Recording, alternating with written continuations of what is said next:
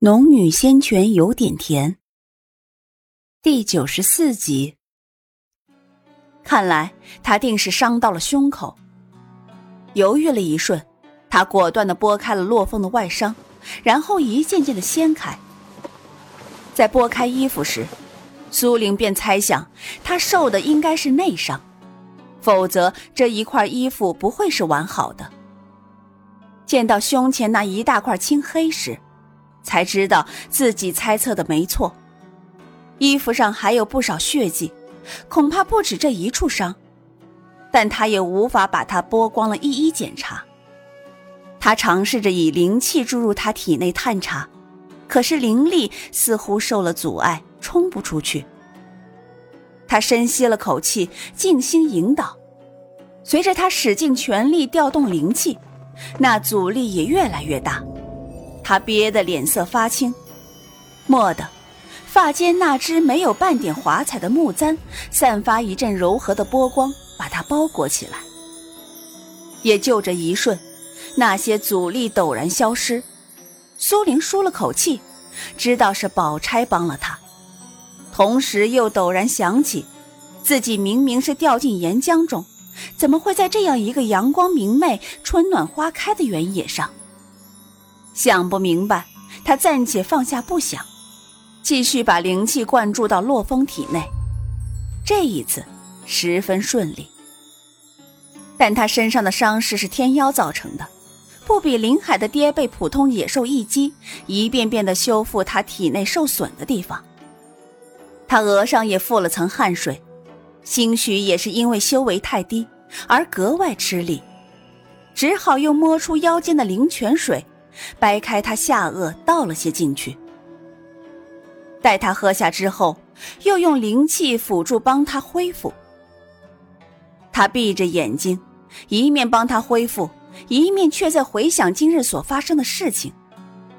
他被天妖抓住前收到的一击，虽然令他吐了口血，但并没有伤到根本，目的只是为了把他击倒的天妖抓下。可是当时情形那么乱，除非有人刻意要置他于死地，否则那样的情况谁会细细琢磨，计算的如此精准？可是会是谁呢？他脑子里闪过两个人，一个是陆子霖，一个便是炼魂宗的少宗主。陆子霖虽然没有那本事给予他如此精准的一击，但是他手下有人。以陆子霖对他的怨恨，十分可能。但炼魂宗少宗主也十分值得怀疑。他为了不让绿竹死于他手中的真相传出去，很可能会趁此机会对自己灭口。正仔细分析着，突然觉得额头有什么东西轻轻拂过，他下意识的一让，蓦地睁眼瞧去，却见洛风脸上带着浅浅的笑容看着他。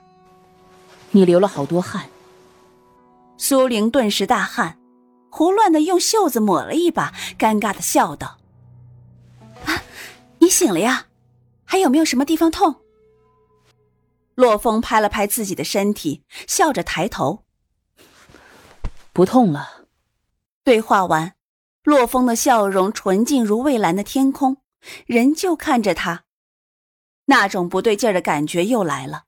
他眨了眨眼睛，试探的换了句：“洛师兄。”他也眨了眨眼，左右看了看，然后转回头来看他：“你是在叫我吗？”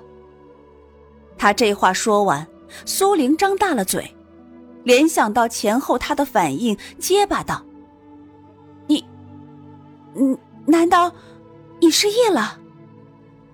我不知道。他依旧笑着，似乎对苏玲的话并不在意。苏玲不可置信的呆了片刻，但观他言行与此前差异甚大，渐渐相信他真的是失忆了。那你不认识我，也不知道自己为什么在这里？苏玲低声询问，他点了点头，不说话，只用那双漆黑却又透亮的眼珠盯着他。苏玲扶了扶额，然后来回踱了几步，才转头对他道：“呃，你在这里坐着，等我一会儿，别乱走。”他听话的点了点头，笑容温暖而纯净。苏玲心头一跳，赶紧转开视线，快速离开这里。一面走一面复棒，买了对嘎嘎，这究竟是个什么状况？他走得极快，其一是想躲避洛风，在他那样的笑容的目光下，他还真是有些招架不住了。其二是想看看这里究竟是个什么地方，出路在哪里。可是走啊走啊走。尝试过几次御剑飞行，但他练的实在太水，根本飞不起来，最多离地三尺，剑身就胡乱晃动，最后便把他从剑上扔了下来。不是他技术太差，就是御灵剑不想被糟蹋。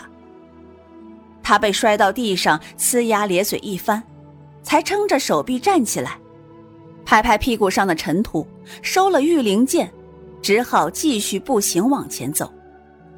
这里有树林，有河流，有原野，有明媚的阳光，有灿烂的春花，一切看起来都那么的美好，可是却给人一种十分不真实的感觉。他绕来绕去，周围的环境虽然有些变化，但他总觉得是在兜一个大圈子。最后实在受不了了，只好原路返回。发现洛风竟然真的在原地坐着等他。他一去一来，少说也用了一个多时辰，他却一动不动的，兴许是等急了，正抬头四顾，蓦然发现他的身影，笑容便再次绽放。苏玲摇了摇头，念了遍清心咒，待自己心绪平复下来，才把视线投向他脸以外的地方，缓缓走过去。你回来了。他一下子从地上站起来，笑容明媚的道：“嗯。”他低嗯了一声。我们似乎被困住了。说完，抬头看到对方脸上并没有露出任何焦虑的神情。困住了。他跟着念了一遍，也不知道是询问还是纯粹的念了一声。他的话音刚落。原本晴朗的天空陡然轰隆一声，接着便有乌云渐渐弥漫而来。湛蓝的天空仿佛被人用毛笔一点点晕染上墨黑，天色瞬间暗沉。糟糕，要下雨了！苏玲说了一声，便转头四顾，想找个避雨的地方。可是想到这一路走过去，不是树林就是原野。根本没有避雨的地方。轰隆，轰隆，雨声沥沥从天而降，冰凉冰凉的从他头顶滑落。可就在这时，原本暗沉下来的天色似乎更暗了一些。接着，一股青草气息扑鼻而来，十分熟悉的味道。他倏地转头。却发现洛风脱下了外袍，双手举着撑在他头顶上，而他的头发、衣服却一点点被雨水浸湿。他看着苏玲笑，并不说话。他是孤儿，习惯了人情淡薄，也从未奢望过会有人会在雨天为他撑起一片天空。可是这一刻。看着他浑身湿透的站在那里，傻气的举着衣服冲他笑，他突然觉得心口一阵温暖。傻瓜，衣服湿透了，我一样是会被淋湿的。雨越下越大，可因为有衣服遮挡，他脸上十分干爽，并没有沾上雨水。听了他的话，他咧嘴一笑，并不在意。渐渐的。雨水从湿透的衣服上缓缓滴落下来，他的头发、衣衫也被淋湿。他笑着一把掀开衣服，反手抓着洛风的手道：“走到树林里去避避雨。”两人踩着雨水，哒哒哒的往树林里跑去。只跑到一棵树叶茂密的大树下，苏玲才停下脚步，转头对洛风道：“我们就在这里避一避吧。”洛风笑着回答：“好啊。”苏玲不知道为什么失忆后的洛风会与此前截然不同，但她很喜欢他现在毫无心机的笑容，纯净的眼眸。苏玲这才意识到自己还抓着他的衣袖，赶紧松了手，靠着大树缓缓坐下。洛风也走过来，挨着他坐下。两人都没有出声，只有轻微的呼吸声和着雨声，十分和谐宁静。雨水顺着树叶滑落下来，滴滴答答，偶尔会落在两人头上、身上。